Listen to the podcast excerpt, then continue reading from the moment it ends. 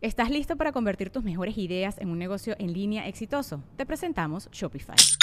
Tal vez no lo sabías, pero nuestro podcast More Than Mamis es un negocio y lo empezamos por supuesto para desahogarnos y hablar sobre la maternidad, no para convertirnos en expertas de ventas y del e-commerce. Así que sí, necesitábamos ayuda para vender nuestro merch y poner en marcha nuestra tienda. ¿Y cómo suena con Shopify? Llegó otra venta. Shopify es la plataforma de comercio que está revolucionando millones de negocios en todo el mundo. Ya seas un emprendedor desde tu casa o desde donde sea, Shopify es la única herramienta que necesitas para iniciar, administrar y hacer crecer tu negocio sin dificultades. Con Shopify puedo gestionar pedidos, envíos y pagos desde cualquier lugar, brindándote toda la información y estadísticas de tus ventas al detalle. Regístrate para un periodo de prueba con tan solo un dólar al mes en shopify.com barra sonoro, todo en minúsculas. Ve a shopify.com barra sonoro para llevar tu negocio al siguiente nivel. Shopify.com barra sonoro. Estás escuchando Leyendas Legendarias, parte de Sonoro y Producciones sin Contexto. Eh, les recordamos que si no les trajo nada a Santa ni los Reyes, ustedes se pueden autorregalar la trivia legendaria. Así, o si tienes un amigo que no le trajo nada a Santa a los Reyes, También, tú puedes ajá, hacerle su está- vida una vida mejor que además lo va a educar. Está disponible en, en Amazon aquí y en Estados Unidos. O sea, por aquí me refiero a México. Sí. Tal vez llegue a otras partes del mundo. No sé, de repente eh, Amazon puedes pedir cosas así de Japón y nomás pagar los impuestos. No sé, pero ustedes pídanla. Y algún día les podría salvar la vida. Probablemente. Así de, dime tres este, eh, datos sobre Jeffrey Dahmer. Y Sí. con eso. O te puedes ganar un concurso. O No le sabemos. cortas en medio de los dedos a alguien para que confiese. Con la carta. Ok. No, pues con eso los dejamos con este gran misterio de leyendas legendarias. Crime.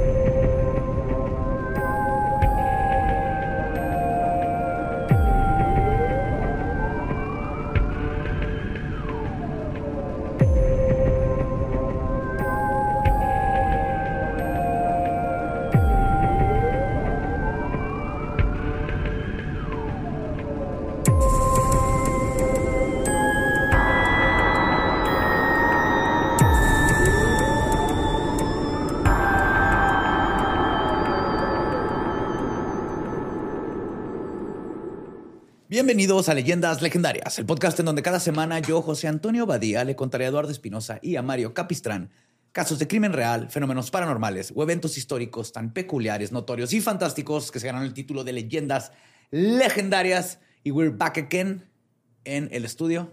Aquí andamos. Eh, El té de borra está bien caliente, güey. Puedo ver el vaporcito. ¿eh? O es que afuera está frío. Un poco de té. A huevo. Pero sobrevivimos los vientos de 100 Está bien kilómetros por hora en la ciudad. Yo no estaba, güey. Estuvo cuenta. cabrón, güey. Yo alcancé a salir, mi avión estaba así tío, inclinado, parecía que íbamos a despegar de este. Estuvo chido, ¿no? O sea, no, puente. no tuvieron que prender el- los motores nomás. Los- Lo Ah, pusieron sí, güey, en lo pusieron neutral. y ya se fue. Se lo llevó el aire, güey. No, sí estuvo recio, güey. Sí, Yo sí estuve aquí en la ciudad y sí se puso pobre Benito. Ay, ¿Ya se lo van a llevar? Ahora sí, ya. Al parecer. Se lo llevó el aire a poder. Le han puesto un papalote así en la espaldita. Y fuga. Planeando. Entonces, el episodio de hoy vamos a regresar True True Form a True Crime. True crime. Oh, yes. True crime. Pues en el mundo del true crime existen asesinos seriales y misterios sin resolver al por mayor. Y a veces pareciera que Occidente tiene la ventaja en lo que a psicópatas se refiere. Occidente, occidente. Tomen eso. Solo tienes que nacer en Occidente. Quédense con sus cosas. Sin embargo, cuando volteamos a ver a Asia, un mundo nuevo de casos ¿Hacia dónde? interesantes se nos Asia. revela. As- Hacia Asia. Asia. ¿Hacia dónde? Asia. Asia. Ah, por eso. Asia. De Who, es un chiste de Who. Pues en este caso, en el transcurso de 14 años, desde 1975 hasta 1989, un hombre de extrema crueldad se cobró la vida de siete personas, aparentemente al azar, en el distrito de Kishima, en la prefectura de Saga, en Japón. Dejando a los ciudadanos llenos de miedo y a la expectativa de que se volviera a encontrar de nuevo otro cuerpo. Esta historia, aún sin resolver, es uno de los misterios criminales más grandes de Japón. El caso del Wednesday Strangler o el estrangulador ¿De los miércoles? del miércoles. Los miércoles, ok. Sí. no mames, lo bueno que no era hasta para eso son bien ordenados los japoneses. Sí, güey. Fíjate, policía "Ah, pendeja, No ¿no?" mames, es martes, no puedo. Sí. Ajá. Oh, no. Así antes de, de- de- de Que verse. tenía que abrir, no voy a tener que ir a casarla, que este es Sí, miércoles. entonces allá, allá es miércoles, aquí es viernes. Ajá, Sí, sí. La soltaba antes de que se desvaneciera la vida de sus ojos. Lo soltaba y, y, pues podría ser un orgasmo. O sea, a lo mejor toda la semana era un orgasmo para que el miércoles fuera la muerte, nada más. No sabemos. No sabemos. Nunca vamos a saber, yo creo. güey. Este, sí, pero está creepy, güey. Es que los casos de Japón tienen siempre un aspecto bien película rara, güey. Lo bueno que no es cine, repito, güey. Ese güey, si no fuera dos por uno, güey. Y en vez de siete serían 14 muertos, güey. Eso sí. Porque a miércoles sí es cierto. Pero antes de comenzar, es necesario hacer el disclaimer de que no existe mucha información sobre las víctimas de este asesino. güey. El enfoque que con frecuencia intentamos tener, en el cual son quienes poseen la mayor parte del protagonismo, pues es difícil de mantener en esta ocasión. Sin embargo, la ventaja es que la identidad del asesino es igual de desconocida y también hace imposible que se hable de él más allá de los hechos. Entonces, esto fue palabra de Belcebú. Ya. Sí, ya. Ya. Se murieron siete personas en diferentes En miércoles, miércoles. ahorcadas por alguien. En y Japón. ya. Ajá. Gracias, bye. Pero de cualquier forma, lo que se sabe de las víctimas sobre sus vidas, las injusticias a las que fueron cometidas en su contra, seguirá siendo, como siempre, la prioridad de la información. Entonces, es lo más que se puede conseguir de, de este pedo. va. Pero ahí les va, porque está interesante. Todos los detectives allá saquen pluma y apunten, porque este caso está sin resolver. Este es un buen caso de para detectives de sillón. güey. Todo empieza con Tomiko Yamasaki. Era una chica de 12 años, estudiante de secundaria, que vivía en un pueblo llamado Kitagata con su madre. Le da muy buen sabor a las cosas.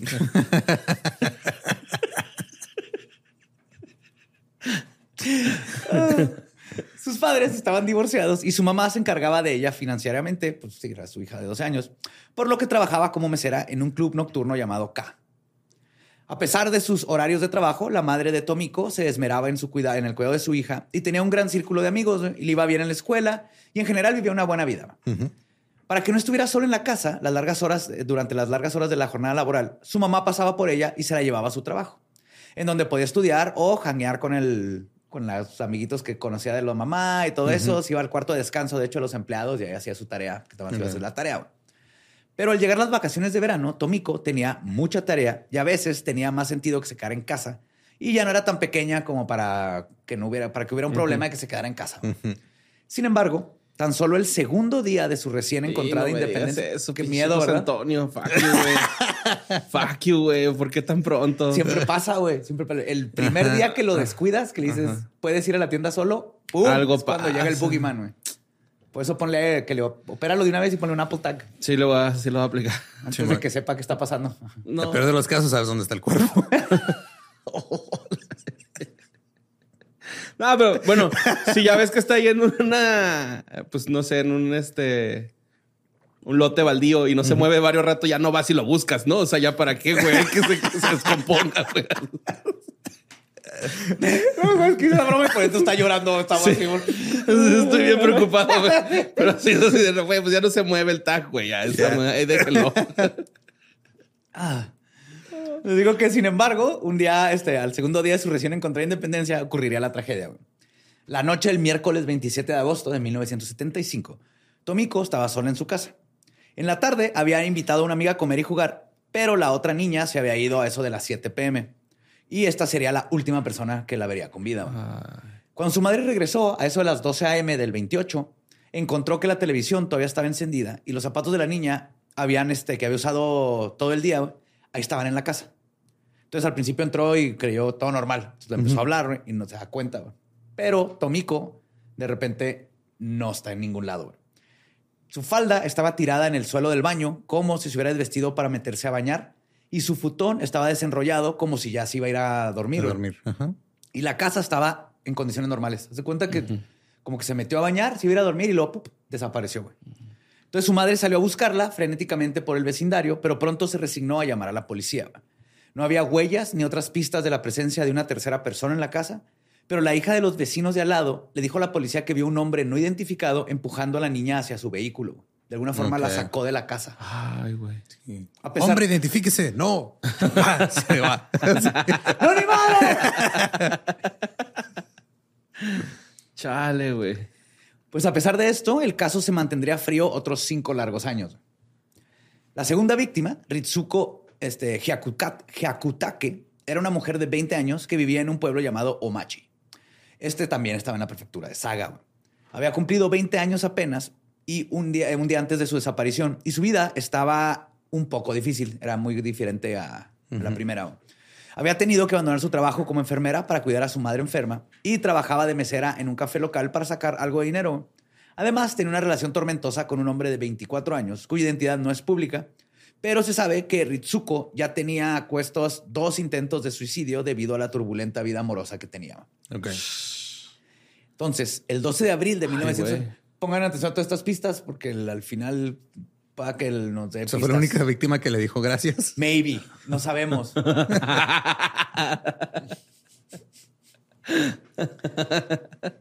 Digo que, ah, el 12 de abril de 1980 había coincidido que su casa estuviera completamente sola. Y al salir de su turno del café, a eso de las once y media de la noche, desapareció sin que nadie supiese a qué horas llegó. güey. Pero sus zapatos estaban en la entrada. Y como en el caso de Tomiko, no había huellas de lucha, absolutamente nada. Entonces, el 16 de abril, apenas cuatro días después de la desaparición, su padre recibió una carta indicando que su hija probablemente no regresara a casa y que esperaran que él, el padre, también sufriera. güey. Ah, cabrón. Eh, Aquí es donde ya se pone bien raro. güey. ¿Cómo? No entendí esa parte. O sea, le mandó una carta que dijo, este, espero que tu hija nunca regrese y que tú también sufras como ella. Ok, ya más vengativo el pedo, güey. Probablemente, ajá. Pero aquí también, si te fijan las dos, o sea, atacaba, o las dos desaparecieron justo cuando estaban solas. Como que alguien los estaba observando, tomándose su tiempo, esperando que fuera miércoles. Ajá. Más tarde, la familia recibió varias llamadas telefónicas diciéndoles que no aparecieran en un programa de televisión ni para hablar de la desaparición de la hija y que no mostraran ninguna fotografía a los medios, básicamente diciendo, "No, ni le avisen a la gente que desapareció. Y ella es la única víctima de la lista que desapareció en un día distinto a miércoles. Ok. De siete, seis son de miércoles, por eso le hice el miércoles. Entonces, esto puede ser una coincidencia o una pista de por qué en esta no fue el miércoles, que también lo de los miércoles, si es que todo se conecta, es por qué los miércoles. ¿Será algo ritualístico o era No el día que no trabajaba, güey? ¿Quién sabe? Ajá. Su día de descanso. de cenizas. Ajá. Miércoles de gente que va a terminar en cenizas. No sé, güey. Es- Miércoles de cenizas. Alma quebradiza. Sí. Entonces, este. Ah, un patrón, esto de los miércoles, emergería después. Pero hasta este momento, no solo no había patrón, sino que las autoridades no sospechaban que las víctimas estuviesen conectadas de alguna manera. Pero todo esto iba a cambiar rápidamente. El 27 de junio de O sea, hasta ahí no sabían que era un asesino en no, serie. porque una, una desapareció en, una, en un lado, la otra en el otro. Una era una de- niña de 12 años, es una mujer de una 20. mujer, Ni, ni quién se iba a imaginar. Ahora, el 27 de junio de ese mismo año, se descubrieron dos cadáveres en una fosa séptica junto a una escuela primaria en Shiroshi, también en Sagama. Los cuerpos eran de Tomiko y de Ritsuko. Entonces Estaban ahí juntos. estaban juntos.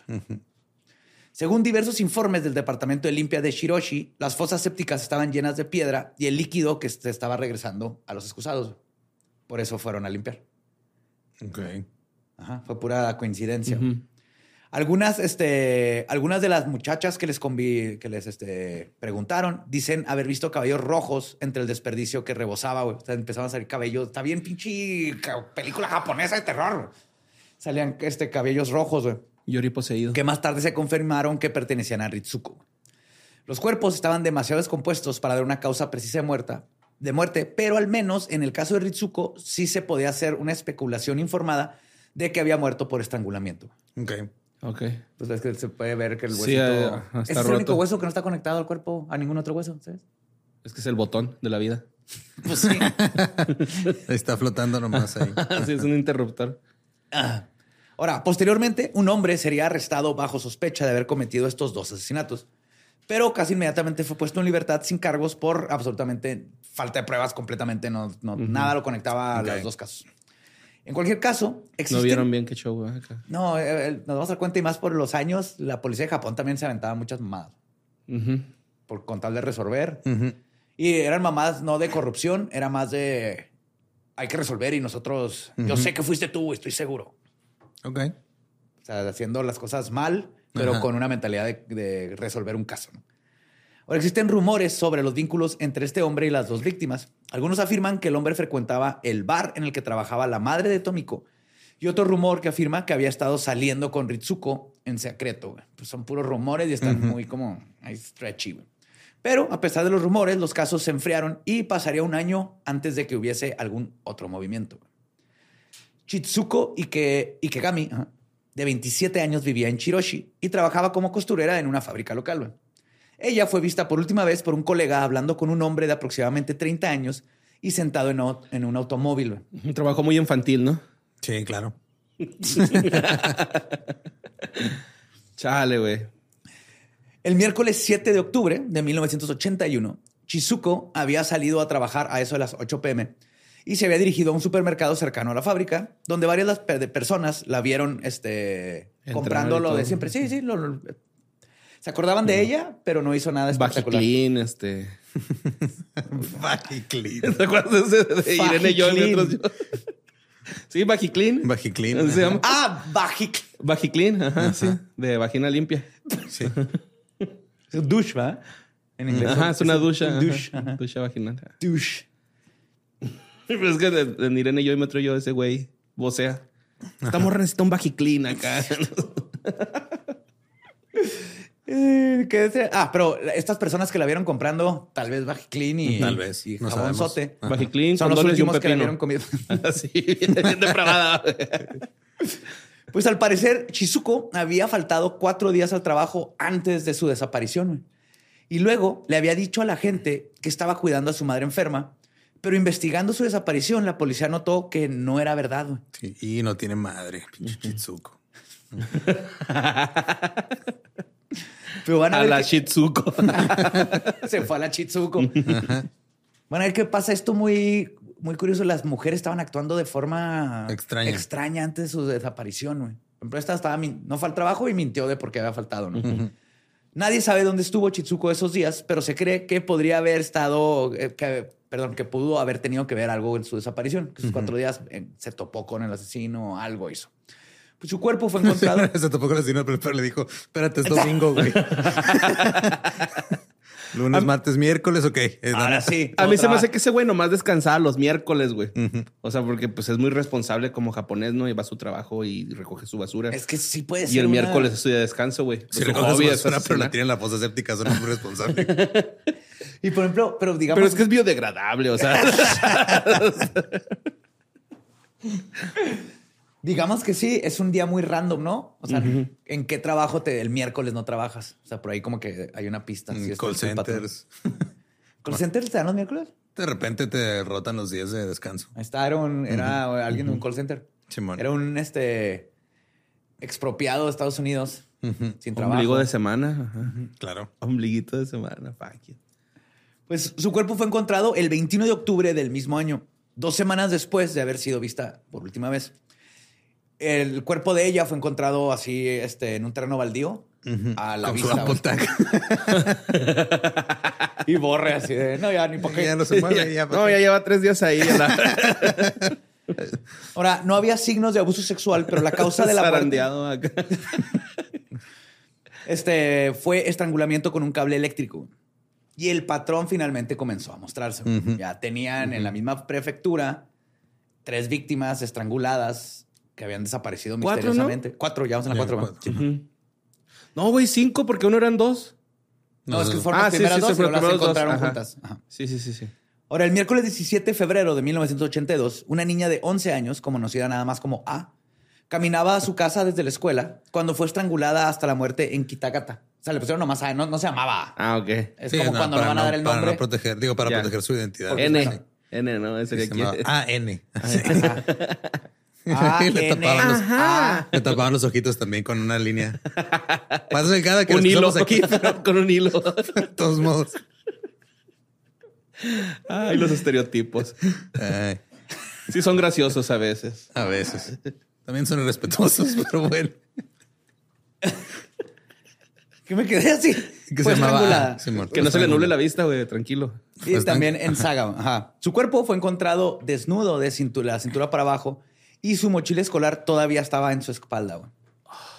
Su nombre no es público, por lo tanto no se sabe nada de su vida antes del crimen. Se estimó que su hora de muerte fue alrededor de las 4 y media pm, por lo que solo 10 minutos después este, de haber salido de la escuela, debió haber, eh, alguien la debió haber agarrado, secuestrado y asesinado.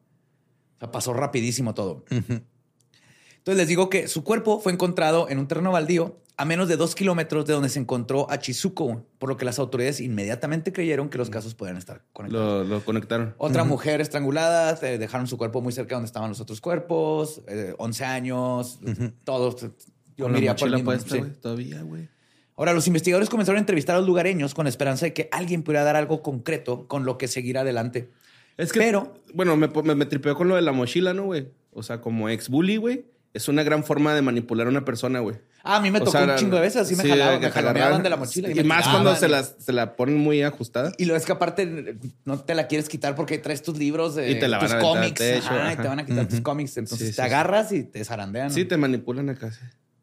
Es una palanca. Y lo sirve como conchita de tortuga. O sea, ya cuando te tiran, te haces así Te- bonita te y que le ahí. a la mochila. Sí. Ah, good, good days. Ah, la secundaria. Extraño. Ah, la secundaria preparatoria y universidad. la extraño.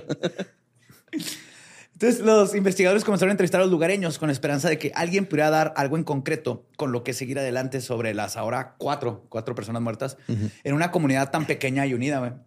Son, este, eran 250 mil personas más o menos. 247.996 personas. 249. Sí, más o menos. Más o menos. Creo que le fallé, pero bueno. Y obviamente una comunidad tan pequeña también puso mucha presión para que se resolviera el crimen, que hasta ahorita no se había llegado a absolutamente nada. Afortunadamente, lograron alguna información creíble sobre el posible culpable. Había un hombre sospechoso en el área el día en que A fue asesinada. En la larga carretera nacional 34, güey, una ama de casa que esperaba la parada del autobús de QP Market dice que un hombre que conducía un automóvil blanco le preguntó si le gustaría que la llevara a casa. Según la mujer, el hombre tenía entre unos 30 o 40 años, lo cual coincide con el otro posible avistamiento, y tenía un rostro delgado con rasgos afilados y un puente alto de la nariz. Es el único dibujo que hay. Ahí está en los show notes. Es el único dibujo que hay de este vato. Bueno, este posible, porque no sabemos, pero fue muy persistente a pesar de las negativas del ama de casa y solo se fue cuando la mujer dijo, y cito, llamaré a la policía o, o lloro, o te hará nesa". Voy a hablarle a los caballeros del zodiaco si no te va. ¡Goku, ayuda! I don't know. ¡Goku!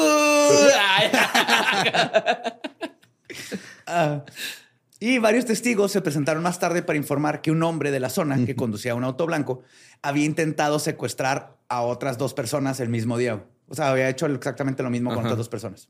Pero porque ese güey, o sea, su modo operandi era voy a fingir que soy taxista y ando consiguiendo pasajes. Sí, no, es- está raro que no se haya sabido de él antes. así, Disculpe, Y señorita. ahora sí, güey. Disculpe, señorita, ¿me permite secuestrarla? Creo que es Japón y ves que son muy este. La, la cultura es muy educada y así, como que si pasa eso no van a decir nada. Ajá. Pero ya cuando pasó esto dicen, ok, no, sí, ah, este. Ya empezaron a tener más cuidado. persona- ajá. Ajá. Sí, porque normalmente es que no quiero problemas, no voy a decir nada, este, bye, no. Pues un estudiante de primaria también dijo que un hombre desconocido la había agarrado por la fuerza con intenciones de secuestrarla, pero la dejó ir porque lloraba y gritaba. Empezó Muy a fuerte. patalear y a gritar y la, la aventó, güey. Entonces la policía no consiguió encontrar al hombre a pesar de que hubo varios avistamientos y los casos este, seguirían otra vez fríos, pero la policía mínima sabe que está buscando un carro blanco, un señor entre 30 y 40 años con el- la nariz grande. Puente grande. Eso es lo que se sabe de él. Con bolita en el frenillo. Sí. Ahora, no pasaría mucho antes de que volviera a atacar este animal, güey. Sumiko Fujise, de 48 años, que también está raro las edades. Creo que era más de oportunidad que, Ajá, no. Que un tipo. Ajá. una compa que se llama Sumiko, güey. ¿Sumiko? Ajá, ahorita que dijiste. me- Sumiko Fuji- Fujise, de 48 años, vivía en Takeo, también ahí en Saga, y trabajaba como camarera en un restaurante japonés adjunto a un onsen, que estaba a solo cinco minutos a pie de su casa.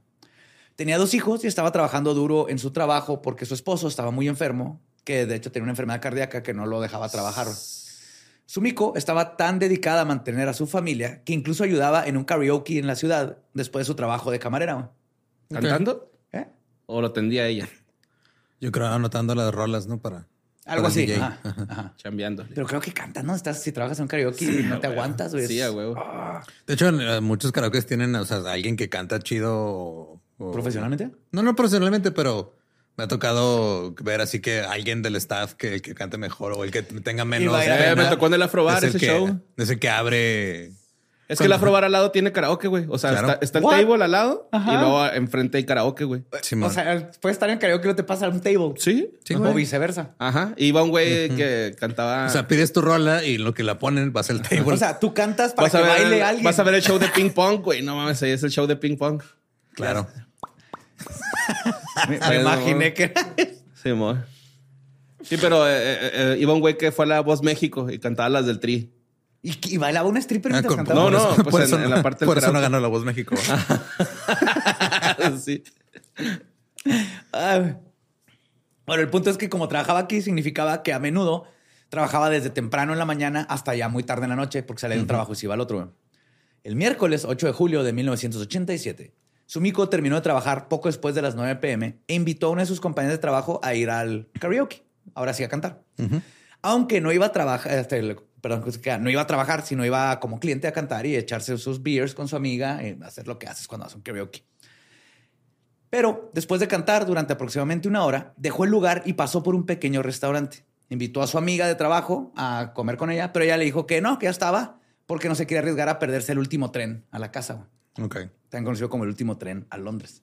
Last train to London. Nadie, no, ¿eh? Pues Sumiko dijo, ok, yo tampoco iré. Y las dos se separaron frente a la entrada de un dentista cerca del restaurante. Entonces, Sumiko no llegó a su casa. La amiga sí. El esposo comenzó a preocuparse cuando no llegó. Entonces, él y sus dos hijos comenzaron a llamar a los compañeros del trabajo de Sumiko, al restaurante, a la hermana mayor, al karaoke, pero nadie tenía idea de dónde estaba. Entonces, el esposo salió en medio de la noche a buscarla y comenzó a caminar hacia y desde el restaurante, pasando por todos los lugares intermedios, preguntando en uno por uno que se habían visto a su esposa, pero tampoco la encontró. Después de regresar a casa, se puso en contacto con las autoridades. Ahora sí, de que no, sí, ya, esta, esta- esta esposa mía no está. Los investigadores buscaron el área y entrevistaron tanto a los lugareños como a los compañeros de trabajo, pero no había absolutamente nada de información. Nadie vio ni escuchó nada y no habían pistas sobre lo que pudo haber sucedido o se pudo haber encontrado. Qué raro, o sea, sí. También la cultura sí diría, ¿no? O sea, el- est- Pues literalmente nadie vio nada. Eran crímenes muy limpios, por decirlo de una manera, a la hora de. Fuera de las veces que no le salió. Afuera de cuando agarró a una niña y pata le gritó y se le Y se le fue, sí. Acuérdense, nunca dejen que los lleven a una segunda locación. No, nunca. Patalea, grita, si te van a hacer algo que te hagan ahí. Métete ajá. bajo un carro. Grita. Sí, yo me metí bajo un carro, güey. O sea, en- verga que me den un balazo, güey. dices, ¿Sabes no, cómo? O sea, no, no. O sea, en no". resumen, pórtate como un gato asustado. Ajá. Sí, sí, Sí, sí, sí, sí, sí. sí. Hace el ridículo, haz todo. ajá. Sí, no le hace chifla. Araña, y maulla, grita, escóndete abajo de un carro y Pícale los ojos, jálale los huevos, no sé lo que caiga. Pero sí es regla del FBI así. No dejes que te lleven a una segunda locación. Sí, no, me prefiero que me maten ahí en la calle. Exacto, que me, lo que que hice. me- El peor de los casos, si te va a hacer algo, te, que pase ahí y listo, y puede llegar una ambulancia, lo que sea. Pero si te va a llegar a una segunda locación por, por estadística, lo más probable es que. Lo invitas a fumar piedra, algo así que haga él, ¿no? Oye, oye, oye, espera, ¿cuál es tu podcast favorito? Ajá. La cotorriza. Ah, no, sí, llévame la... Ah, no, es cierto, no es cierto, no es cierto. Los quiero un esos güeyes. Pues igual que en los otros casos, no hubo nada que seguir y el caso se enfrió, güey. Ahora, el 8 de julio de 1987, ¿quieres tratar de atinarle qué día era? Miércoles. Yeah.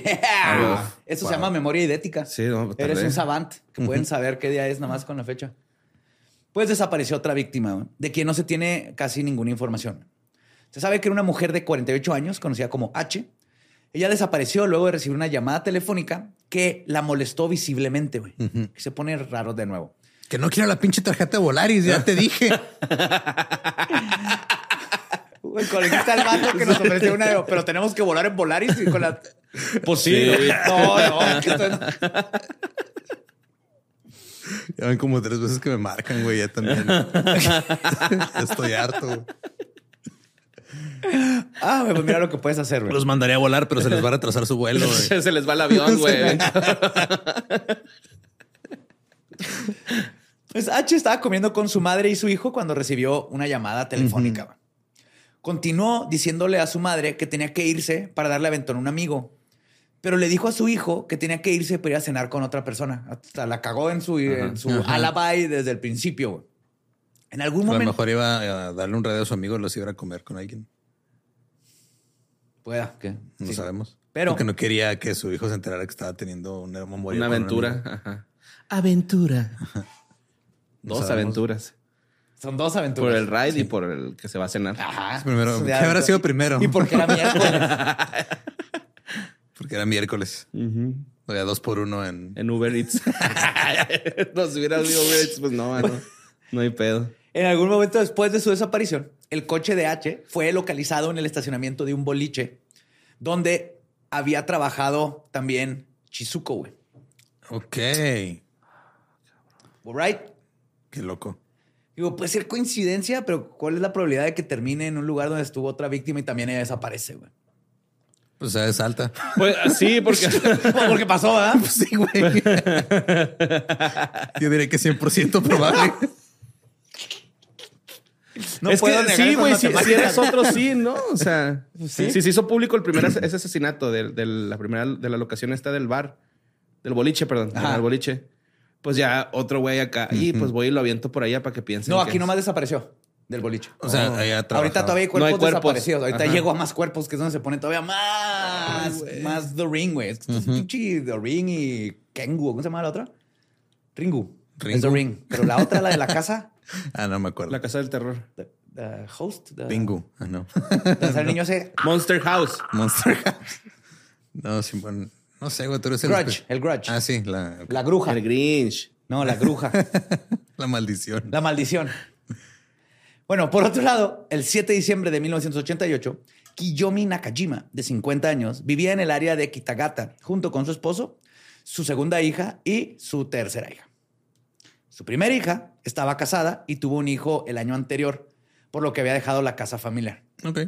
Es que no sé sus nombres, entonces puse primera hija, segunda hija y tercera. Aún así, trabajaba junto con el esposo de Kiyomi en una pequeña oficina de correos. Les mando un besito en su Kiyomi.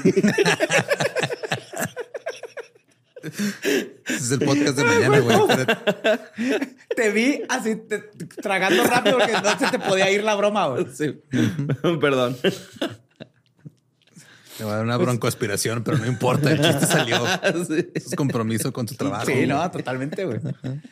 Kiyomi era muy activa y era miembro del club de voleibol este, local, junto con otras amas de casa en el área local. Y según los otros miembros, era una persona muy amigable, muy positiva, a quien le encantaba apoyar a su comunidad. Entonces, a las 7.20 de la tarde, Kiyomi salió de su casa después de cenar para ir a sus prácticas al centro deportivo, a tirar Tirar bola. Ajá, tirar bola. Por coincidencia, su segunda hija estaba temporalmente en casa durante las vacaciones del trabajo y fue testigo de su salida y se declaró que traía puesto su mamá un suéter naranja a rayas, una chamarra azul y pantalón azul oscuro. También llevaba una bolsa con jugo y cuotas de membresía que él tenía que pagar para el club. güey. Ujú. Entonces, hasta ahí sabemos. Luego, el centro deportivo estaba a menos de un kilómetro de la casa de Kiyomi, por lo que solo estaba a 10 minutos caminando. Y como el área era rural, había muy poca gente, especialmente a esa hora de la tarde, pero había hecho este, esta caminata friego de veces. No, tenía nada de por qué estar este, preocupada. No era un lugar peligroso, pues. El camino era angosto y estaba rodeado de árboles. Kiyomi, por lo general, se encontraba ahí con otra mamá de casa y luego ya se iban juntas. Se van caminando. Ok. Pero ese día en particular, cuando llegó la otra persona, estuvo esperando a Kiyomi y nomás nunca llegó. Y entonces pues dijo, tal vez hoy no va a venir. Y la otra se fue a jugar voleibol.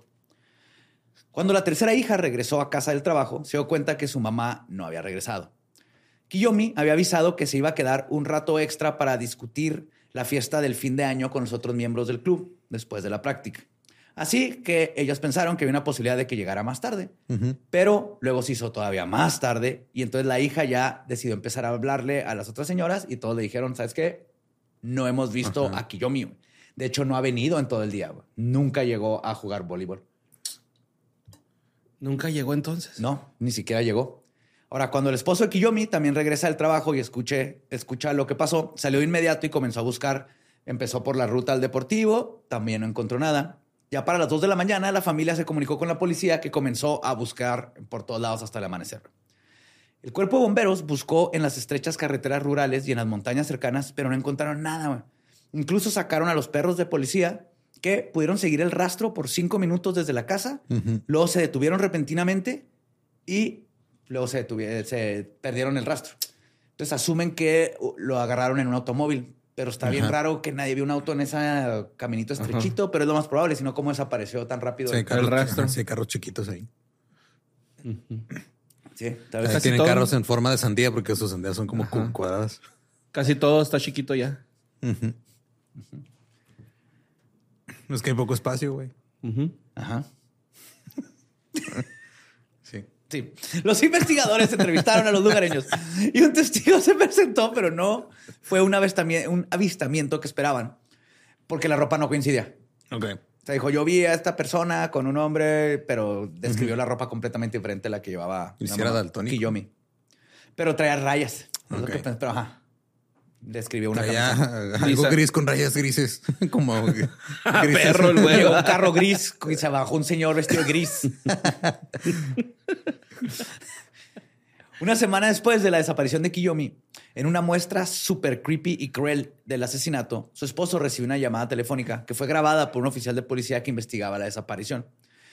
Hay una transcripción de la llamada telefónica que les voy a contar a continuación, pero no existe una transcripción palabra por palabra. Después está este, disponible al público, pero básicamente esto es como, como fue.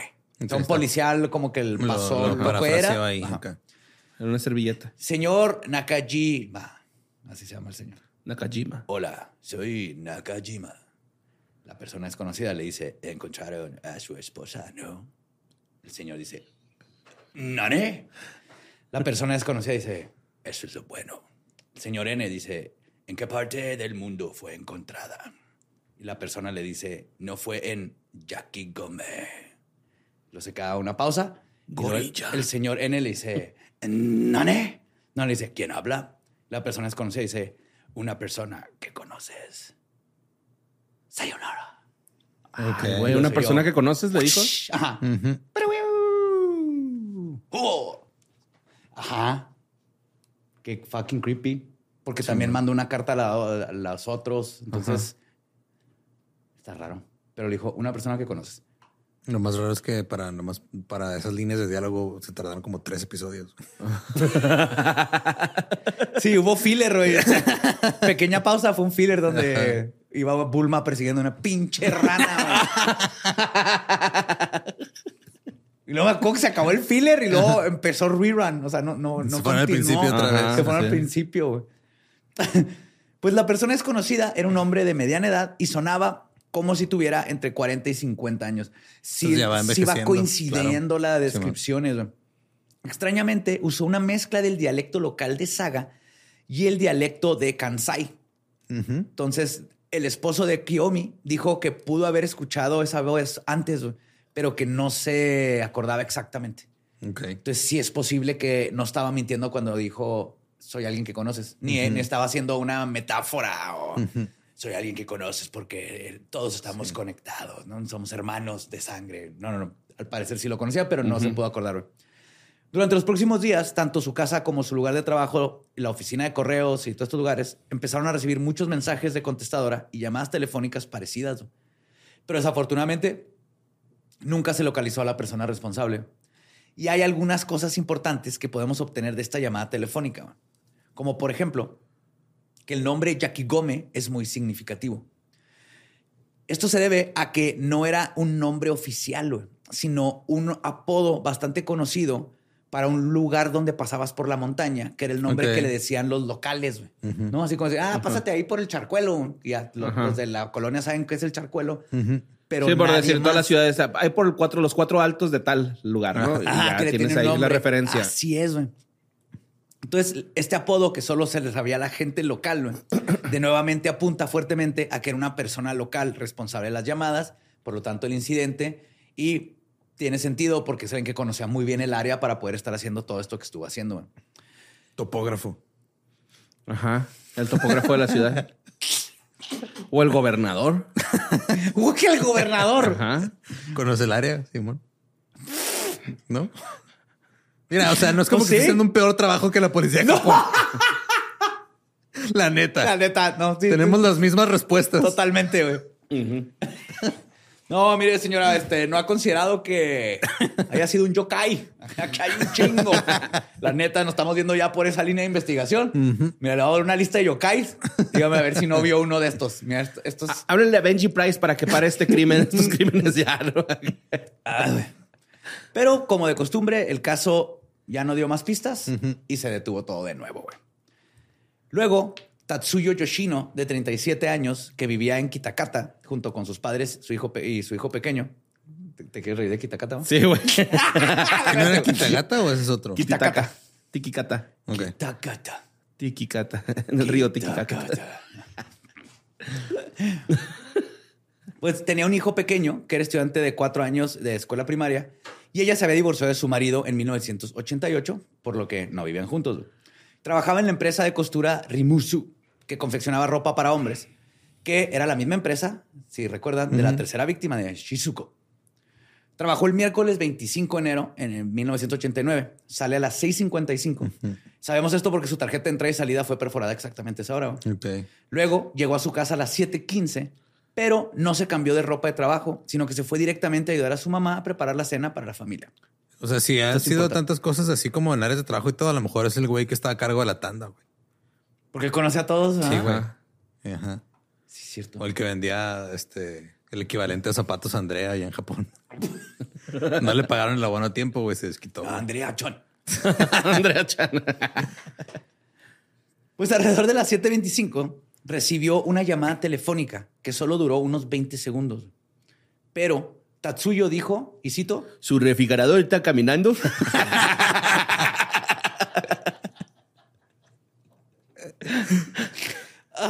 dijo, ¿dónde estás? Y luego dijo repetitivamente, hi, hi, hi. O sea, sí, sí, sí, sí, sí. Este, o, o sí, entre sí y bien. O sea, estaba acertada, eh, eh, ¿cómo se dice? No está acertando. Siendo asertiva hacia algo que le estaban preguntando. Decía, o sí o bien o ok. Pero básicamente la- los que le escucharon de su familia dicen que parecía que estaba siguiendo instrucciones. Que alguien le está diciendo, te vas para acá, lo, ok, pero acá, ajá, sí, ok, ajá, ajá. Así se oía como que... Ajá. Entonces, después de esto, Tatsuyo dijo, ¿dónde estás? Y ya. Después Colgaron. colgó. ajá, y su familia dice que nunca escuchó la voz del, del otro, Del lado, otro- del otro ni mucho menos un nombre después de que terminó la llamada. Pero la familia cenó y eso de las 7:45, o sea, 20 minutos después, Tatsuyo se puso ropa nueva, una falda y un cardigan blanco, se maquilló, también agarró su bolso, pero no está claro qué traía adentro. Salió de la casa, pero antes de hacerlo dijo que una amiga se le había ponchado su llanta y que iba a darle un aventón. Pero tuvo tiempo de comer y maquillarse. y todo antes. Exactamente, exacto, sí. Te caigo, dame como dos horas. Que no lo dudo. Vives a ¿eh? tres cuadras. No, dame dos horas, güey. No, no voy a cambiar una llanta en estas fachas. Conozco gente que haría eso. Sí, yo, güey. Yo sí me arreglo antes de salir a cualquier lado. Yo te pido paro porque estoy ponchado y espero que llegues así ¿En con línea? traje en Pues línea. sí, ¿no? Claro, güey. Por Smoking, tres favor. piezas y todo. Claro. Por favor. Este, exacto, está bien raro que le haya dicho a la amiga que sí, los esperó 20 minutos para comer y arreglarse y todo. Pues después de que ella no regresa a casa y sus padres se preocupan, se comunican con las autoridades. La policía comenzó la búsqueda el 27 de enero. Eh, No, inmediatamente, perdón. Y el 27 de enero, alrededor de las 7:35, el auto de Tatsuyo fue ubicado en el estacionamiento de un boliche. Mm. El mismo boliche. Ajá. Que estaba aproximadamente a tres kilómetros de su casa. Este se llamaba Taquilbol. Taquilbol. Este estaba, el carro estaba cerrado con llave y no parecía haber nada fuera de lo común, aparte de su ubicación y el hecho de que no se encontraba a la mujer por ninguna parte y de que si le ayudó a desponchar a una amiga, la amiga, ninguna amiga salió a decir, ah, sí, yo fui la que se ponchó. Entonces mintió Mintió. para irse. Mintió para irse a un boliche. Ajá. Después de entrevistar a los lugareños en el área, la policía descubrió a un testigo. Una empleada de la oficina dijo que vio a Tatsuyo llegar en el asiento del pasajero de un Toyota Cresta Blanco antes de salir. güey. Ok. Entonces ya la, ya la pusieron en otro automóvil, lo cual está extraño. En algún punto se bajó de su carro y se subió a otro auto. Ajá. Un- Ok. Y era un auto blanco, güey. Y era al parecer alguien que fue Por eh, ella, ajá. por ella y ella se subió, pues fue con la persona con la que habló. Pero no sabemos si fue en buen plan o la amenazó con algo. Ajá. Pero el punto es que, se fue. Suena de que ahí te mando a mi chofer y luego ya el chofer va y ya le entrega otro punto, ¿no? Y se deslinda. Chiborre, ¿eh? ¿Eh? También le está echando ganas. Sí, sí, güey, pues es Este güey que ya, sí, sí. ya nomás con esa declaración ya involucrarlos se acusa de algún modo, güey. Sí, lo que estaba pensando. No, no, no, la policía japonesa no tiene nada No. contra ustedes dos, güey. Ujú. Es que pues también ella la cagó mintiendo, güey. Por eso hay Sí. que ser honestos con los papás, güey. Siempre sus papás dieron ¿Dónde toda la están? verdad, todo, cuántas motas se echaron. Todo, Ajá. Todo. Hay que ser honestos dentro de lo que se puede. Sí. Dentro de lo que se puede. Si te encuentran tus playboys, si son mis playboys. Ajá. Nada más nunca le digan que han tenido sexo anal. Eso está como medio raro. El Sí, otro- que bueno, eso los asusta. Aparte Díganle que te- fue vaginal, Ajá, normal. Sí, ajá. no, o sea, y te, te expones a la posibilidad de que te digan que ellos también. Sí, no quieres eso. Es- eso es peligroso. ¿Qué tal si te escurriste del ano de tu mamá hacia su vulva y así naciste, güey? Se Por eso es una No. mierda de persona. No, ¿Seguro? Porque si, si nadan cabrones, güeyes, Pues ¿no? ¿para qué existe el cream pie, güey? Si Yo, no, yo pues, si tengo una amiga que se embarazó del excusado. Ah, la verga, saltó así. Ajá, saltaron. Eran renacuajos. ¿no? Sí, una conocida en prepa, güey, se embarazó. Se embarazó el excusado, se cogió el fue- conserje, No, güey. no, fue un, fue un excusado, Espinosa.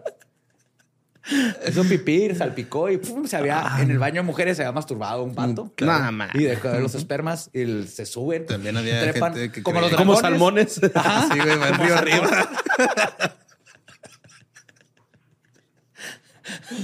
Uh, hacia la verga güey, del tema, güey. Son resilientes. Yo sí quiero saber si se puede. No se puede, sí se puede. No Que- sé. Que se escurra así como dijo Borre que nació él. Ay, yo no nací así. ¿No dijiste eso? Que no ve una ¿Cómo sabes, güey? ¿Cómo sabes? Ya estás, le has preguntado. Las preguntó tú. ¿De qué estoy hablando y que nunca hables de sexo anal con tus papás? Por eso entonces nunca vamos a saber. Es un misterio. Vamos a quedarnos con el misterio. Creo que es lo mejor que podemos hacer. No Que queremos no saber hubo- si se puede, no queremos saber cómo nos hicieron. Ajá. Hubo un caso una vez de una chava que se embarazó, pero porque no, me acuerdo que había un apuñalamiento de este de por medio. Ahorita me acuerdo. Ay, cabrón. A ver si me acuerdo o este o al final del episodio. Pero eso sí fue de veras. Sí, güey. O sea, como que apuñalar a alguien en los testículos y luego no ella sé, en el no me acuerdo cómo, pero ahorita lo busco. güey. Ven, entonces no es tan difícil lo del salmón. No. Ya ves, tú juzgaste a tu amiga, culero. Sí, sí, cierto. Yo Sí, acá güey. todos con el No, pero hay de- gente que todavía hasta la fecha tiene la creencia de que si alguien se viene en una alberca se puede embarazar Ajá, sí, error. sí.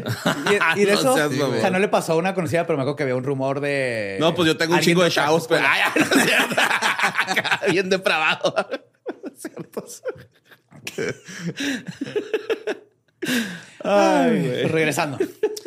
Parecía que estaba esperando a que la persona la recogiera cuando lo vieron. Y solo 130 personas poseían ese tipo de automóvil en el área, este Toyota. Por lo que parecía ser una buena pista, pero de nuevo fueron a todos los Toyotas que encontraron y mm, todo tenía, todos tenían coartada y no se conectó con absolutamente nadie. Y ahora viene donde ya pasamos al nivel así, tenía que ser japonés, nivel creepy yokai. Ya en el, el punto donde se fría este arroz, güey. Sí, fíjate. Ah, huevo. A huevo. El 27 de enero de 1989, Noriko Hisasato, de 55 años, viajaba junto con su esposo en su automóvil mientras regresaban a casa después de completar algunos recados, este, mandados y todo. Conducían por las carreteras de la montaña cerca del monte Kitagata. Es que el monte es el Kitagata. Ah, ok. Y el otro es Kitakata. Y como se acercaban las 6 de la tarde, ya estaba oscureciendo. Mientras viajaba, Noriko vio una flor que se llaman Togoso. Ajá. Y dijo, ah, esta es una ofrenda perfecta para un altar budista. Es una flor muy típica y muy de espiritual y para altares budistas. ¿Sí me- nació la princesa. la ve ahí. Sí, salió del auto y la recogió, güey. Pero en cuanto la agarra, güey, se da cuenta que está cortada. O sea, no, no estaba, no, no No estaba sembrada. Alguien la cortó y la puso puso ahí ahí. específicamente, güey. Luego nota que había así un, un espacio entre los árboles y alcanza a ver un güey. caminito, camina un poquitito y por coincidencia observa que entre los árboles hay un, un pequeño terraplén a un lado del camino. Tuve que googlear qué es terraplén. Yo no sé qué es. Es cuando hay... ¿Terraplenista? Sí. O sea, ellos están plenos, güey, ¿no? que un terraplén es como se le dice, este... es cuando hay, por ejemplo, un rito y entonces la carretera le hacen como un puente, pero no es un puente, más bien hay una, está más abajo, va, el- va el camino y hay, hay un río o una depresión. Ajá. Entonces le construyes arriba y por lo general le ponen un tubo ahí para que pueda pasar Ah, el ya. agua. Ah, ya sé cómo. Ajá. Es eso. Sí, como para que continuar y no afectar el. Ajá. Pero no, la carretera no sube ni nada, así que plano, más por abajito tiene un hoyo, Ok. túnelcito. El punto es que ve el túnel. Cuando ve el- este terraplén, ve algo blanco en el fondo y curiosa, se caminó hacia abajo, del, hacia el del terraplén para verlo más de Toyota cerca. Cresta ahogado, güey. Con cresta para abajo. No, bajó y se metió al agua y se embarazó, güey. Oh, se no. era lo blanco, güey. Lo ¿no? blanco, sí. O sea, se acercó a tres metros y se dio Huele cuenta- mucho a cloro este río. se dio cuenta que lo que estaba viendo era el cuerpo de una mujer.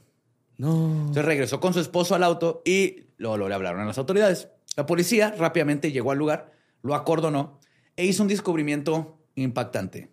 No había solo un cuerpo. Aproximadamente dos metros a dos metros del cuerpo de Tatsuyo, que fue el primero que vio la mujer, encontraron el cuerpo de Kiyomi. La parte superior de su cuerpo este, estaba ya completamente descompuesta casi, muy raro, güey, nomás la parte de arriba. De manera, de hecho, bastante significativa, güey. Pero Yo creo el agua le pasaba por las piernas, Ah, ¿no? Puedes, al revés, ajá, la parte revés, que se ajá. descompuso, pero sí, puede ser algo así, nomás que el- no venía esa descripción, pero yo asumí lo mismo. Sí, ¿no? Así como que una parte afuera y otra adentro. Ajá. Pero este, a un metro de distancia del cuerpo de Kiyomi encontraron los restos de Sumiko, ya esqueletizados. Ok. Tres de las víctimas que les acabo de contar estaban juntas ahí y las encontraron gracias a esta flor este, espiritual que alguien puso en eso. O sea, está holy fuck, güey. Ahora, la escena era bastante intensa, güey. La ropa de las mujeres, güey, porque no nomás eran los cuerpos, incluidos suéteres, cardigans y ropa interior, habían sido dejados deliberadamente colgados en las ramas, güey, como una exhi- exhibición impactante de falta de respeto y de hacer ahí un como ritual Y el Logan Paul grabando.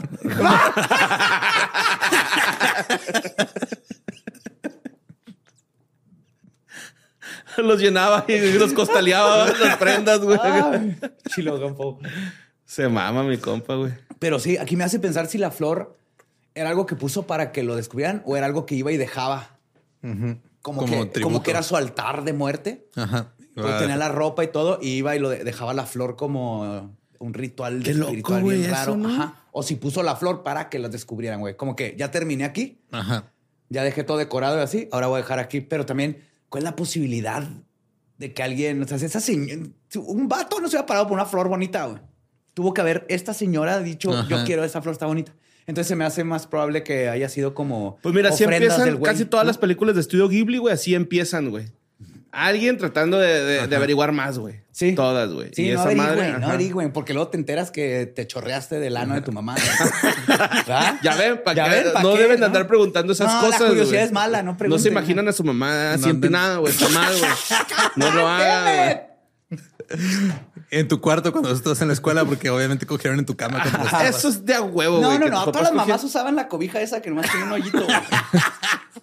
Así le hacen todas las mamás. Todas. Pobrecita la gente, güey. Se está imaginando a su mamá de perrito. Pero tuvimos que, viste, los tienes que sufrir tú para poder hacer que sufran los demás cuando hablas de esas cosas. Sí, sí, sí, sí. No te escapas, güey. No te escapas. Ah. Ahora, no me quedes. Ah, cardigan, sí. El hueco entre las ramas parecían haber, aparte, sido hechas con un hacha, güey.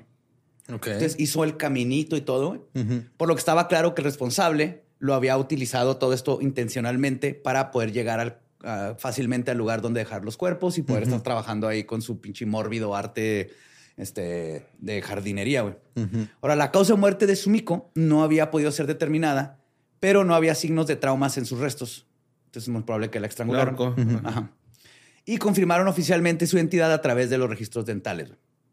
Las otras dos mujeres mostraban claros signos de estrangulamiento. Kiyomi fue encontrada boca abajo y la comida dentro de su estómago no había sido digerida en el momento de su muerte. Lo que significa que la mataron bien poquito de tiempo después de haber cenado y salió de su... Cuando iba por el voleibol, o sea, Ajá. comió y no, de volada, güey. En, en menos de 10 minutos, porque es lo que le tarda llegar. En 10 minutos hubiera llegado al voleibol. Ajá. Su bolso, que contenía sus guantes y calcetines, también fue encontrado en el área. Sus lentes, sin embargo, nunca fueron encontrados. Tatsuyo fue encontrada boca arriba con la falda y su cardigan blanco. Solo había estado muerta dos días en el momento del descubrimiento, ya que en la investigación sobre su aparición este, todavía estaba bien fresca, ¿no? Es lo que acaba de pasar. Y es importante que afirmar que aquí aproximadamente fue el momento en donde la policía se enteró de que aunque ella le dijo a su amiga que lo, lo que se ponchó la llanta, la amiga ni siquiera existía, güey. Ok. Ajá. Entonces sí fue total mentira, que es donde la policía se entera de que la, la historia que estaban siguiendo originalmente Sí, no era, no era, era real. falsa, no hay ninguna amiga, no existía. Si no tenía amigas. Ajá. Y en, el, en su caso, dado a que la descomposición había, no, no había perdón, avanzado mucho, su cuerpo fue llevado a la Universidad de, de Saga y analizado. Y también, gracias a la comida del estómago, se determinó que había pasado aproximadamente una hora después de comer cuando fue asesinada. man. Ok. Ay, güey. Y también ella tenía marcas en su cara y nariz, lo que sugieren que alguien la sostuvo de la cara mientras la estrangulaba. O le puso algo en la cara para que no Ajá. gritara o algo en lo que lo estrangulaba. Y le, pues, le lastimó la nariz y la cara. Ok. Pero no, no Pero había huellas digitales. los dumplings estaban intactos. La bolsita de jugo. Su bolsita. Ajá, una bolsita de jugo. jugo, sí. Pues no se encontró evidencia de ADN en Sumiko y Kiyomi debido al tiempo que tenían. Este, y por su exposición a los elementos. La sumí con el Kayumi. Una gran albur, güey. La sumí con el Kuyomi. Es un gran albur, güey. Es un gran albur. Sí, es un buen árbol. Entonces, ya saben, no, no vayan con su mamá le pregunten que si su papá se la sumí con el Kuyomi. Ay, güey. Este, aquí, afortunadamente, para los investigadores se encontró algo en Tatsuyo y en su ropa. güey. Tatsuyo. Tatsuyo. Tatsuyo. Lo extraño de las pertenencias de Tatsuyo es que, a diferencia de las otras dos víctimas, cuyas pertenencias se encontraron cerca, las de ella estaban esparcidas por toda la ciudad en un área amplia. güey. Por ejemplo, su bolso de cuero marrón, gran marrón oscuro, fue encontrado aproximadamente a dos kilómetros de donde estaba su cuerpo por un estudiante de primaria alrededor de las 8 de la mañana del día antes de que encontraran su cuerpo. Entonces ahí más o menos puedes trazar una línea o por dónde pasó o dónde pasó el asesino y aventó, su bolsa. cosas, pero la bolsa la encontraron antes que a ella, güey. Más que no sabían Ajá. este, de, de quién era la bolsa. güey. El estudiante le dio la bolsa a la abuela, quien luego se la pasó a la policía. Generalmente, Tatsuyo llevaba en su bolsa tarjetas, efectivo, maquillaje. Y según sus compañeros de trabajo, decían que este bolso era tan importante como su vida, como cualquiera que trae bolsa, güey. Claro, ¿no? sí, man. Y la abuela le dijo a la policía, no, no, efectivo no traía, nomás traía las tarjetas. Entonces, cuando se encuentra el bolso, estaba vacío, a excepción de dos yenes, su tarjeta de seguro médico y un pequeño libro de notas y un pañuelo con sus llaves y el carro. Un del carro. Note. ¿Y qué tenía las llaves y el pañuelo? ¿Eran de, de la chava o Sí, era- Sí, las eran llaves de de ese su güey. carro estaban en la su bolsa. carro. Ah, ok, no estaban así como envueltas ni nada. No, estaba el pañuelo y luego estaban las llaves. Ah, ok, ok. Ajá. Pensé que como, como una señal. No, O no, algo no, así. no. Nomás es que el, está raro que nomás llevaron ciertas cosas y dejaron estas. Ahora, en noviembre de 1989, la policía creyó que al fin había un avance en el caso, güey. Ahora sí dijeron, esto ya se volvió a enfriar todo, pero de nuevo esto resultaría siendo una falsa esperanza y es donde básicamente muere el caso, güey. Un hombre de 26 años que había sido arrestado por cargos no relacionados confesó los asesinatos de las últimas tres víctimas. Ok. Sin embargo, más tarde se retractaría de sus confesiones. Entonces, en junio del 2002, güey, las autoridades volvieron a acusar a este hombre, ya que estaba encarcelado en la prisión de Kagoshima por cargos no relacionados del asesinato de las últimas tres víctimas. ¿Simón? La acusación fue presentada el 7 de julio del 2002, apenas seis horas antes de que expirara el plazo de prescripción del asesinato. Ok, nomás fue como para mantener vivo el caso. Eh, así es. Ok. Exactamente. Entonces ya te imaginarás. El juicio comenzó en octubre cuando la fiscalía abogaba por la pena de muerte, obviamente. Claro. El hombre fue absuelto de todos los cargos por falta de evidencia, algo que no pasa muy seguido en Japón, güey, considerando su estricto sistema judicial. Ah, güey. Sí, entonces como que Entonces sí, de plano no se era la jugaron, güey. Fue como un Hail sí. Mary. Güey, échale los cargos a ver si encontramos. Si, eh, si es, pues lo chingamos. Si Échale no, los cargos. Todos que les curran. El arroz con popote. Sí, sí. Ok.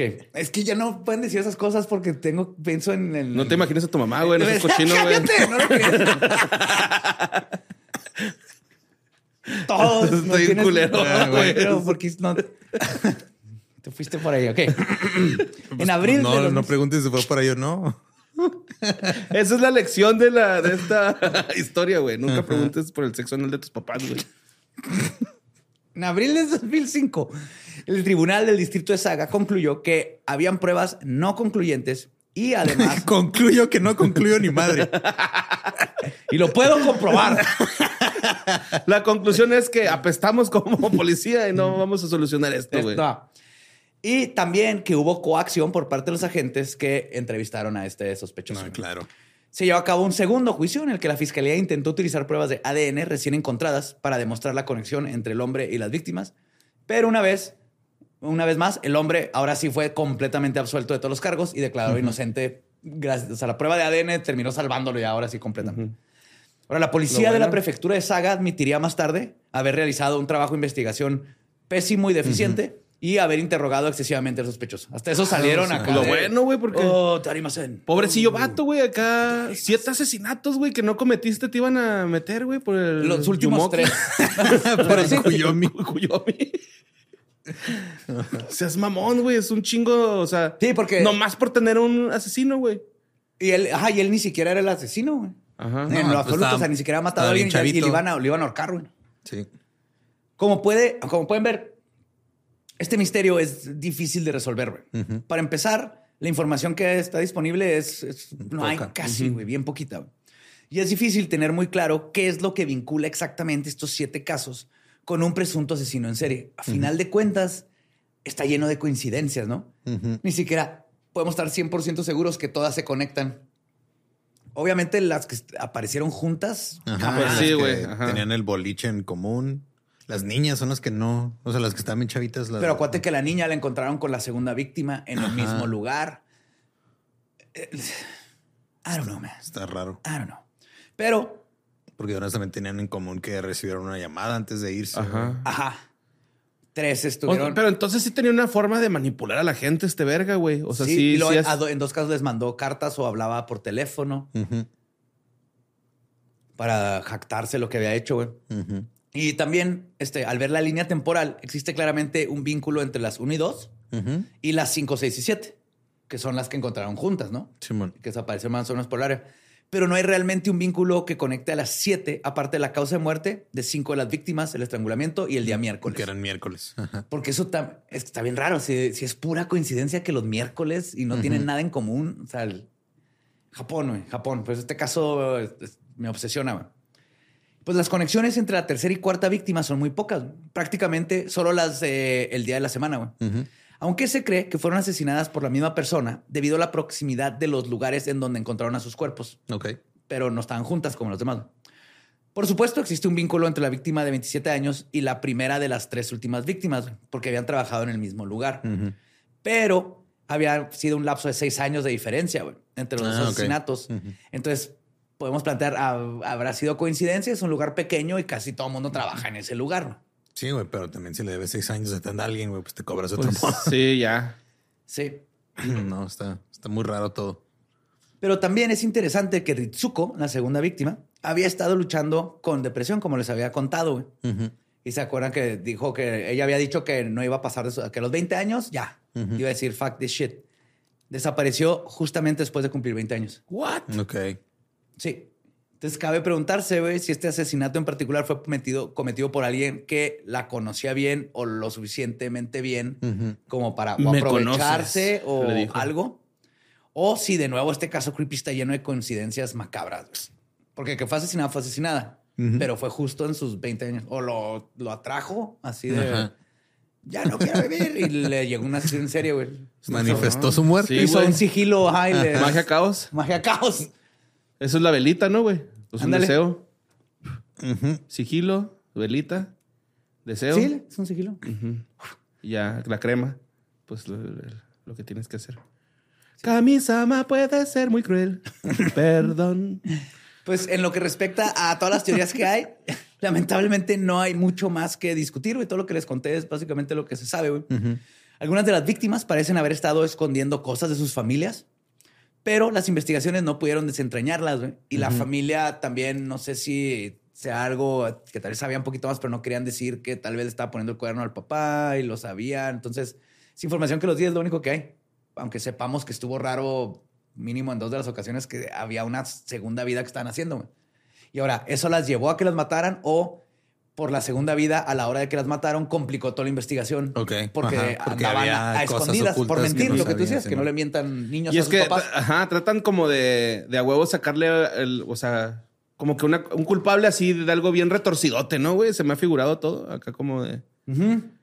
Pues, no por sé ejemplo, cómo- el de los tres cuerpos con la ropa y que cortó el camino y todo. Ajá, ese podría ser un güey aparte. Exactamente. Ese podría ser un vato. Y el, lo de el colegio estudiante con- de arte. es otro. Y las otras pueden ser completamente. Nomás pasaron ahí. en, en este, en la prefectura. Entonces digo que, este, aparte de los posibles vínculos entre los casos y los asesinatos que si fueron cometidos o no por la misma persona, no hay mucho más que agregar hasta ahorita. güey.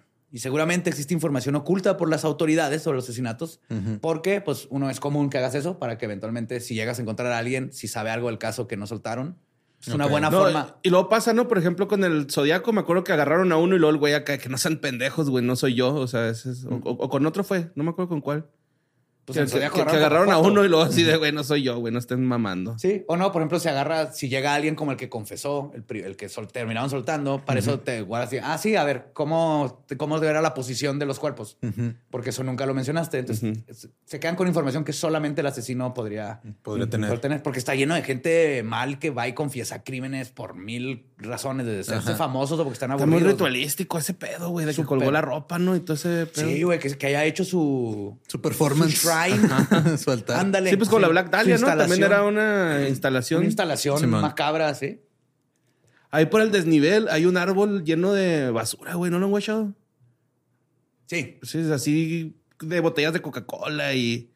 O Mm. sea, como un árbol de Navidad, pero, o sea, está colgada la basura. Voy a ir a investigar ahí esos terrenos porque son baldíos, güey.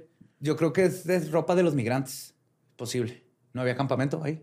No, creo que pues están las vías del tren en corto, güey. Es posible. A lo mejor... eh, Ajá. Que es eh, campamento y ahí se va quedando todo. Pero casi no es ropa, es- es casi todo es basura, así como botellas de Coca-Cola, latas de soda, cerveza. Sí, voy a ir, No le avises a nadie el día que vayas. Tú Ahí se ponen unos rucos a vender elote dulce, güey, y sandías, güey. Entonces estás segurote. Sandía y elote dulce. sí, así en- enfrente de los bomberos de paso desnivel, Ajá. donde termina la López, eje Ajá. vial y todo ese pedo. ahí. Voy a ir a, tomarle unas fotos. No, ¿para qué? Pero pues, este misterio de casi ya 50 años permanece como uno de los casos más trágicos y misteriosos de Japón. The Wednesday Strangler. The Wednesday Como se Strangler. conoce en español, el estrangulador de Merlina.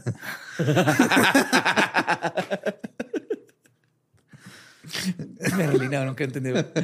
Ay, güey. Pues también este Pericles, ¿cómo se llama en inglés? Huxley.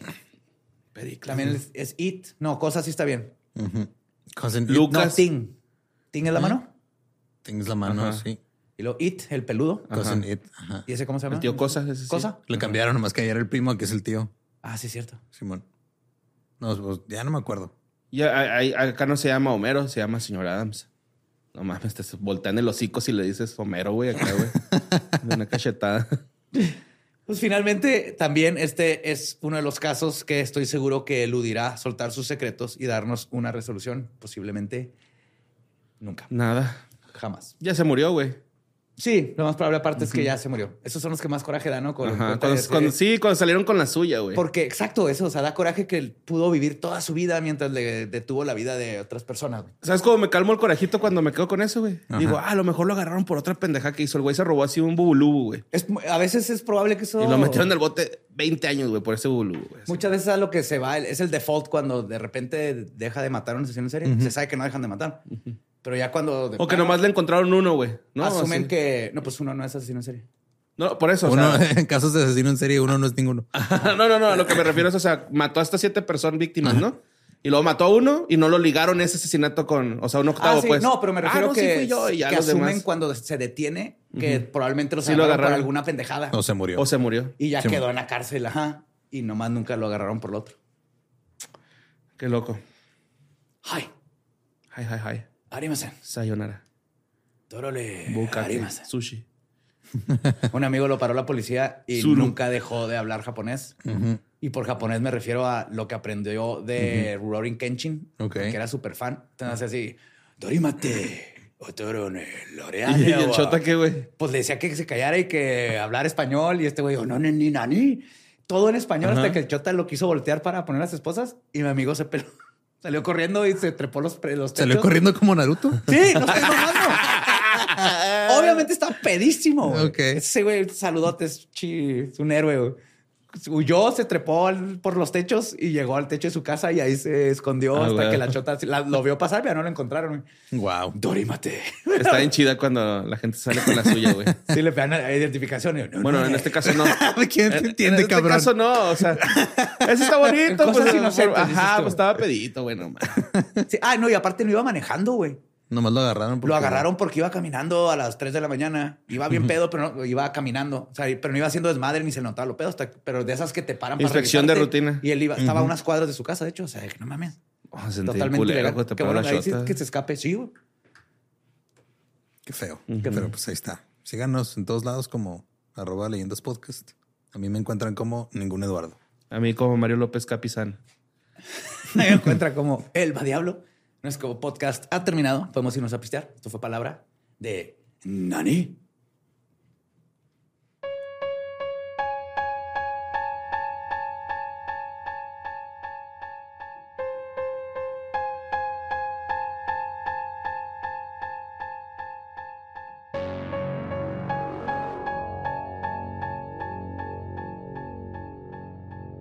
Y eso fue el estrangulador del miércoles. Del miércoles.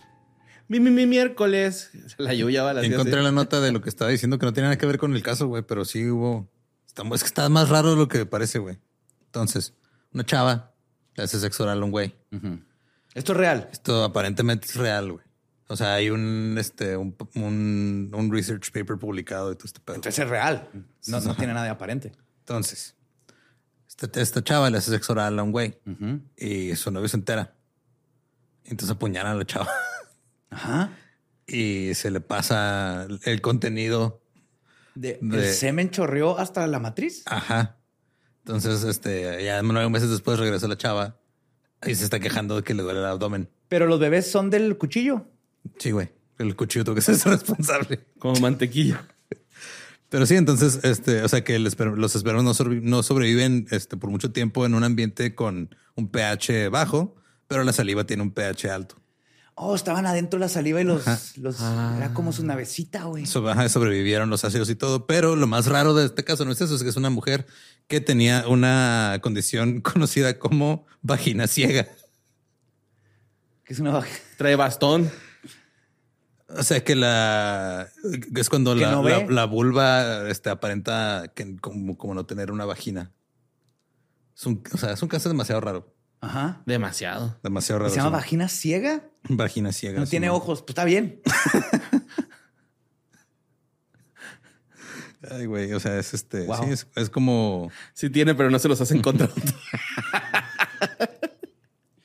¿También Sí, sabías que tu dentista puede saber si tuviste si hiciste sexo oral? Así, ¿no? Porque algo Es vi un súper TikTok obvio, de que ajá. Como que te queda marcado ahí. Ciertos moretones en la parte de atrás. Y te, pues, vas al O sea, específicamente si tuviste un falo en la boca, ¿no? No, Sí, ajá. Ajá, ajá. O sea, si tuviste un falo en la boca, Sí, bueno. te dejan ciertos moretones y el dentista puede saber. Ay, güey. Sí, pero pues este.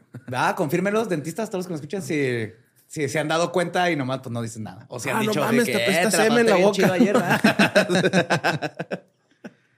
Ajá. Y ya nomás este, quería comentar ese caso porque pasó hace como es- pasó en los, och- a finales de los 80 y está muy raro. sí, está, Sí, increíblemente raro. Por Pero culpa como del, que- del, del cuchillo, güey. Es como no, o sea, lo de la vagina ciega es una condición cuando como que no se desarrolla completamente la vagina cuando estás este, formándote como persona en el útero de tu madre. Pero si tienes la matriz. Pues sí, Ajá. pues tú se embarazó. Pues sí, se embarazó. o sea, es como que no está conectado el interior con el exterior del todo. Ya. Pero se pudo embarazar Por dentro. Por Pues yo creo que el atrás. ovario lo tiene acá, ¿no, güey? Como Ajá. por aquí, por el, por el- No la boca sé, del güey, está muy raro, pero pero bueno, o sea, Sí, está muy raro, güey. ¿qué prefieren saber eso o saber si sus, eh, sus papás hicieron cosas? No. Si quieren saber si sus papás practican sexo oral, chequen de la boca. Llévalo al dentista. Eh, sí, ese, yo, ese sumico no fue por el Kuyomi. Kuyomi. Ay, qué cosas. Pues gracias, supongo. Sí. Perdón. Adiós. ¿Estás listo para convertir tus mejores ideas en un negocio en línea exitoso? Te presentamos Shopify. Tal vez no lo sabías, pero nuestro podcast More Than Mamis es un negocio y lo empezamos por supuesto para desahogarnos y hablar sobre la maternidad, no para convertirnos en expertas de ventas y del e-commerce. Así que sí, necesitábamos ayuda para vender nuestro merch y poner en marcha nuestra tienda. ¿Y cómo suena con Shopify? Llega otra venta. Shopify es la plataforma de comercio que está revolucionando millones de negocios en todo el mundo. Ya seas un emprendedor desde tu casa o desde donde sea, Shopify es la única herramienta que necesitas para iniciar, administrar y hacer crecer tu negocio sin dificultades. Con Shopify puedo gestionar pedidos, envíos y pagos desde cualquier lugar, brindándote toda la información y estadísticas de tus ventas al detalle. Regístrate para un periodo de prueba con tan solo un dólar al mes en shopify.com barra sonoro, todo en minúsculas. Ve a shopify.com barra sonoro para llevar tu negocio al siguiente nivel. Shopify.com barra sonoro. With the Lucky Land slots, you can get lucky just about anywhere. This is your captain speaking. Uh, we've got clear runway and the weather's fine, but we're just going to circle up here a while and uh, get lucky. No, no, nothing like that. It's just these cash prizes add up quick. So I suggest you sit back, keep your tray table upright, and start getting lucky. Play for free at LuckyLandSlots.com. Are you feeling lucky? No purchase necessary. Void where prohibited by law. 18 plus terms and conditions apply. See website for details.